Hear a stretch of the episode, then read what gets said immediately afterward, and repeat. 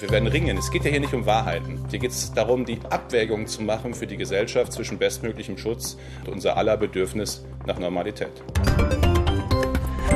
Ja, es ist Mittwoch, der 3. März und Kanzlerin, Ministerpräsidenten und Ministerpräsidentinnen sitzen mal wieder zusammen. Ja, also virtuell natürlich, ja. in einer Videokonferenz, schön räumlich getrennt ja, voneinander. So wie wir auch, ne? Genau. Martin Spiller da drüben, Katharina Hopp hier. Wir können wenigstens durch drei Scheiben so ein bisschen winken und es ruckelt auch nicht so doll. Das stimmt, aber wir sind auch nach spätestens 20 Minuten fertig.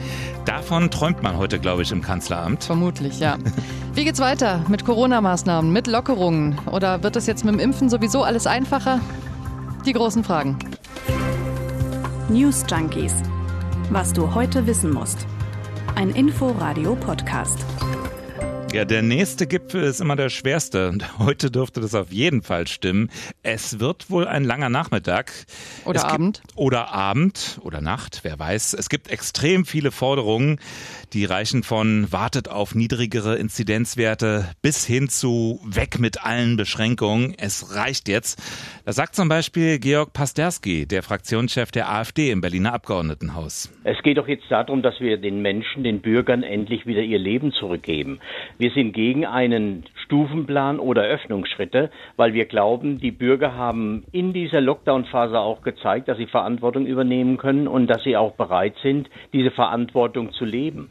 Wenn wir jetzt wieder in ein ganz normales Leben übergehen, dann bin ich sicher, dass sich auch diese Pandemie nicht weiter äh, verlängern wird. Ja. Also er meint, wir sind schon alle vernünftig genug, alle Läden auf, werden schon alle Maske tragen, Abstand halten und dann, und dann passt das. Ha? Und dann ist die Pandemie vorbei. Ja, Sprachrohr des kleinen Mannes, der kleinen Frau, ha?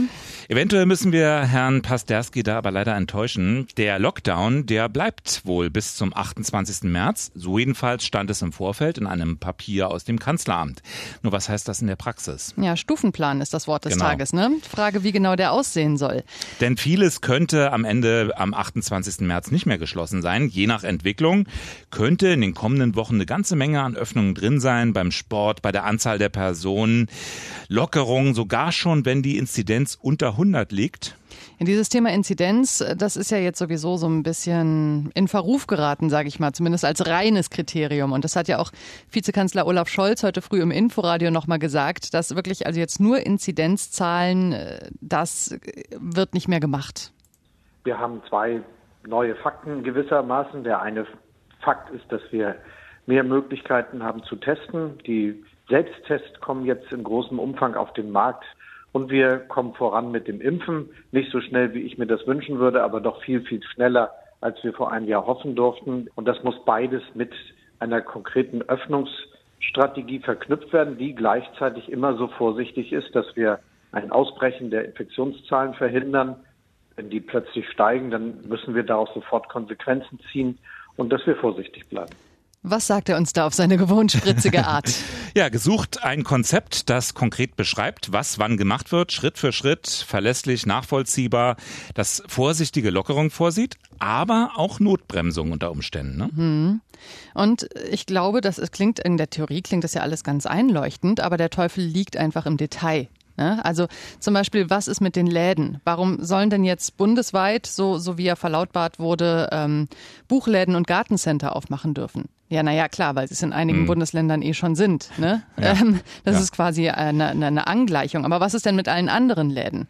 Erst bei deutlich gesunkenen Infektionszahlen. Was ist mit diesen Zwischenlösungen? Click and Meet haben wir gestern drüber geredet. Also ich glaube, das sind so diese ganz konkreten Geschichten. Ich glaube, da werden sie sich mächtig die Köpfe heiß reden. Und dann die Frage, wartet man mit den jeweiligen Schritten auch, bis man gesehen hat, was die bis dahin ähm, erzielten Schritte sozusagen gebracht haben, wie sich die Zahlen entwickelt haben? Und da ist auch Susanne Jona vom Marburger Bund eher skeptisch und bremst ein bisschen. Man erlebt wieder so ein bisschen jetzt äh, vor dem Ministerpräsidentinnen und Ministerpräsidententreffen so ein bisschen so eine Ankündigungsrhetorik. Äh, das brauchen wir nicht. Wir brauchen eine Evaluation äh, der Maßnahmen, die wir einleiten und dann müssen wir vielleicht äh, auch wieder nachjustieren. Ich glaube, da spricht sie für sehr viele Ärzte. Sie ist ja Vorsitzende des Marburger Bundes und im Vorstand der Bundesärztekammer. Das hat sie heute den Kollegen von Radio 1 gesagt. Genau, also guckt erst mal, was jeweils nach den Schritten passiert, wie die Zahlen aussehen. Überhaupt ja. die Sache mit den Zahlen. Ja, ja. Da, das wird ja eben auch kritisiert. Die Grenzwerte, die die Politik da immer setzt, ne? Inzidenzzahlen, die ändern sich so schnell, dass die Leute nicht mehr mitkommen. Immer neue 35 zuerst, dann mhm. waren wir bei 50, dann im Februar auf dem letzten Gipfel wieder 35, da waren alle empört. Nun sind aber auch die 35 ja eher in weiter Ferne. Im Moment jeder achte Landkreis nur in Deutschland liegt unter dieser Marke von 35. Ja, und ein bisschen mehr liegen über 100. Ja. Ne? Also, hm. Und jetzt reden wir wieder von 100. Ne? Wie ist das eigentlich möglich? Ist das jetzt einfach die Anbiederung an des Volkes Ungeduld? Na, es gibt ja auch immer, wenn von den Zahlen gesprochen wird, inzwischen diesen Nachsatz. Ne? Darf nicht der alleinige Faktor sein. Also ich erhoffe mir da heute wirklich eine nicht zu verkopfte und nicht zu theoretische, möglichst konkrete Ansage, was jetzt wie betrachtet wird und wie es dann auch umgesetzt wird. Und da hat ja auch Olaf Scholz schon gesagt, also Schnelltests sind zum Beispiel ein ganz wichtiger Faktor. Deshalb wird es heute eine sehr intensive Diskussion über die Testmöglichkeiten geben und wie man das machen kann. Zum Beispiel wollen wir unbedingt, dass die Unternehmen, dass die Firmen ihre Beschäftigten testen. Wir wollen möglich machen, dass äh, Tests durchgeführt werden, zum Beispiel an den Grundschulen vor allem zuerst und an den Schulen. Und wir wollen den Bürgerinnen und Bürgern selber ein Angebot machen, dass sie sich testen lassen können, um sich sicherer zu sein, wie das um sie steht. Ja, und zwar umsonst. Das ist ja nach wie vor der Anspruch. Olaf Scholz im Inforadio. Ja, ja, viele Hoffnungen ruhen auf diesen Schnelltests. Die könnten ja zumindest zeitlich ein bisschen die Lücke füllen, bis genug Menschen geimpft sind. Denn das ist ja dann der zweite Teil der Langfriststrategie gegen Corona. Ja, und das mit dem Impfen muss schneller gehen. Da sind sich ja wirklich alle einig. Ja, es sind mittlerweile 5,3 Prozent, die haben in Deutschland ihre erste Impfdosis bekommen. Es ist nicht ganz mies, aber es ist weit zurück hinter, klar, Israel. Da sind es jetzt über 55 Prozent. Also mehr als die Hälfte der Israelis haben schon die Impfung bekommen. Weit hinter Großbritannien mit über 30 Prozent und auch weit hinter den USA, wo immerhin fast 16 Prozent ihre erste Spritze bekommen haben und wo Joe Biden gerade angekündigt hat, bis Ende Mai sollen alle US-Bürger geimpft sein. Also kein Ambitioniert. Wunder. Ambitioniert und da ist es fast kein Wunder, dass auch Bundesgesundheitsminister Spahn festgestellt hat, es braucht mehr Tempo. Ja, es gibt ja jetzt eine neue Entwicklung. Die könnte man ja durchaus positiv sehen, finde ich. Und zwar wissen wir jetzt offenbar wirklich, AstraZeneca ist ein guter Impfstoff und zwar für alle. Ja, auch für Menschen über 65. So, und deshalb auch die dringende Forderung von Dr. Jona. Mir wäre jetzt zunächst mal wichtig, äh, dass die Ständige Impfkommission ähm, die Altersbeschränkung für den AstraZeneca-Impfstoff aufhebt. Äh, Denn wir haben, auch wenn es richtig war, am Anfang vorsichtig zu sein, mittlerweile haben wir so viele Daten aus Großbritannien, aus Schottland, die klar machen, dass der Impfstoff auch sehr gut für ältere Menschen ist. Also ab dafür, hat auch Gesundheitsminister Jens Spahn heute bestätigt. Auch er hat diese Daten bekommen und macht der STIKO Druck. Ja, die neuen Daten, die jetzt vorliegen, die zeigen laut Spahn aber auch, dass das Impfintervall voll ausgereizt werden könnte und sollte. Also gemeint ist die Zeitspanne zwischen der ersten und der zweiten Impfung.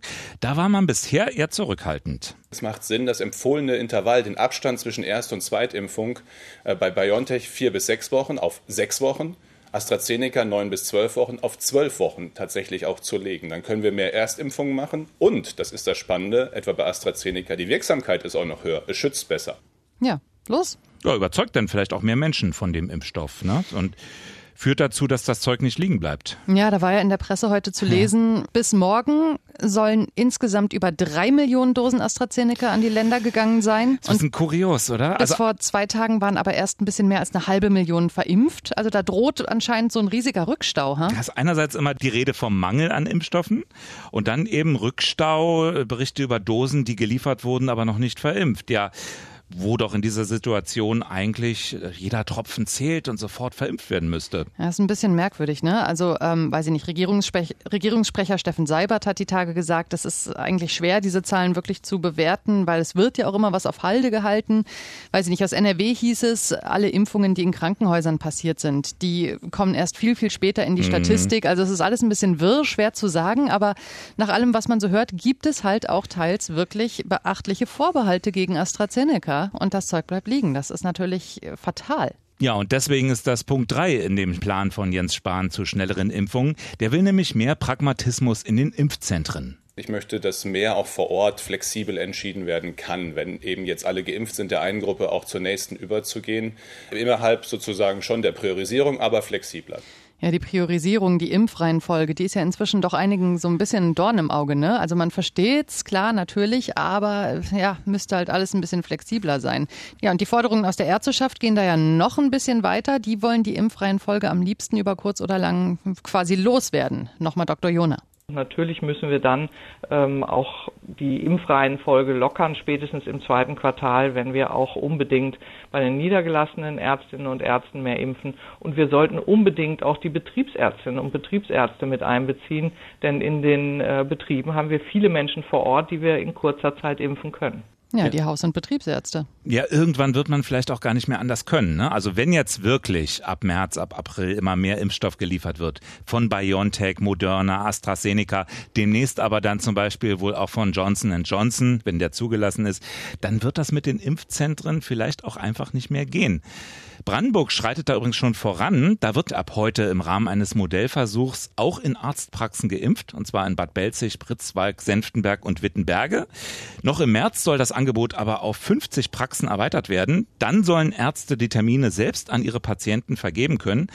Und spätestens dann stellt sich die Frage, wie die vorgegebene Impfreihenfolge eingehalten werden soll und wer darauf achtet. Ja, ich finde, da stellen sich sehr viele Fragen ne, ähm, zu den Voraussetzungen. Das äh, klingt ja auch toll, natürlich. Und ich glaube auch, dass es dahin gehen wird, dass wir irgendwann zum Hausarzt gehen, zur Hausärztin und uns mhm. da impfen lassen. Aber klar, Kommunikation, Terminvergabe, Lagerung des Impfstoffs und, du hast es gesagt, die Frage, wer soll eigentlich kommen? Und dazu haben wir im Inforadio gestern gesprochen mit Wolfgang Kreischer. Das ist ein Allgemeinmediziner und der Vorsitzende des Hausärzteverbands Berlin-Brandenburg. Ja, und der fordert die Priorisierung aus den Praxen herauszuverlagern. Es muss die Krankenkasse, die KV bzw. der Gesetzgeber die Priorisierung machen. Dann nehmen wir zum Beispiel den Diabetes. Da gibt es einen bestimmten Wert und wenn dieser Wert erhöht ist, dann gehört man in eine günstigere Gruppe. So, was heißt es, dass dieser Wert erhöht ist? Bei der letzten Untersuchung im letzten Jahr einmal oder dauernd. Also da wird es viele Diskussionen geben an diesen Schnittstellen und das können wir in den Praxen einfach nicht leisten. Der Teufel liegt im Detail. Irgendwann ist dann genug Impfstoff für alle da und dann hat sich das mit der Priorisierung ohnehin erledigt. Und das mit den Corona-Gipfeln. Und auch du kriegst dein Impfangebot bis Ende des Sommers rechtzeitig zur Bundestagswahl. Jetzt noch ein bisschen was leichteres zum Schluss. Heute werden wir hier musikalisch hinten raus. Jetzt.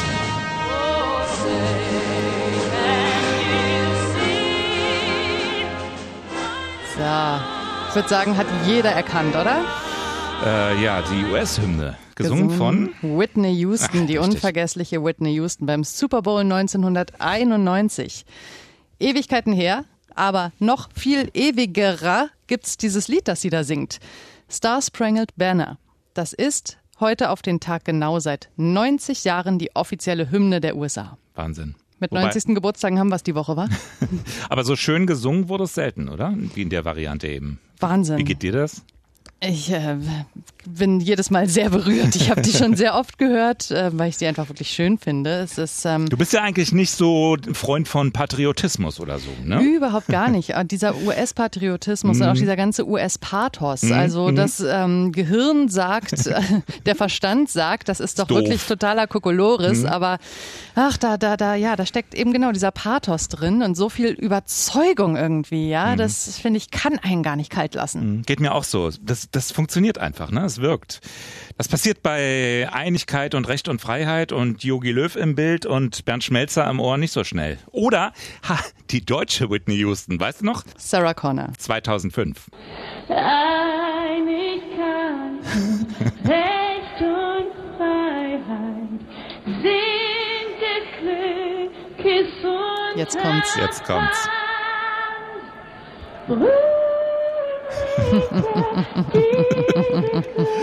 Du hast richtig gehört, sie singt.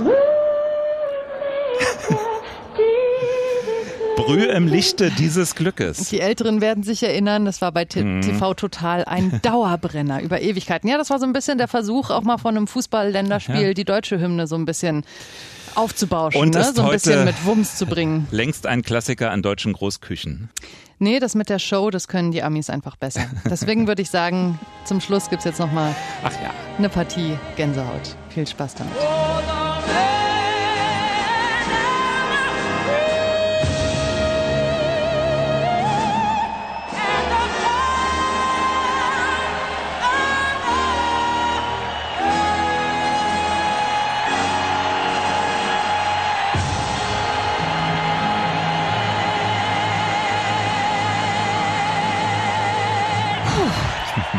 In diesem Sinne. Bis, Bis morgen. morgen. Tschüss. News Junkies. Was du heute wissen musst. Ein Podcast von Inforadio. Wir lieben das Warum.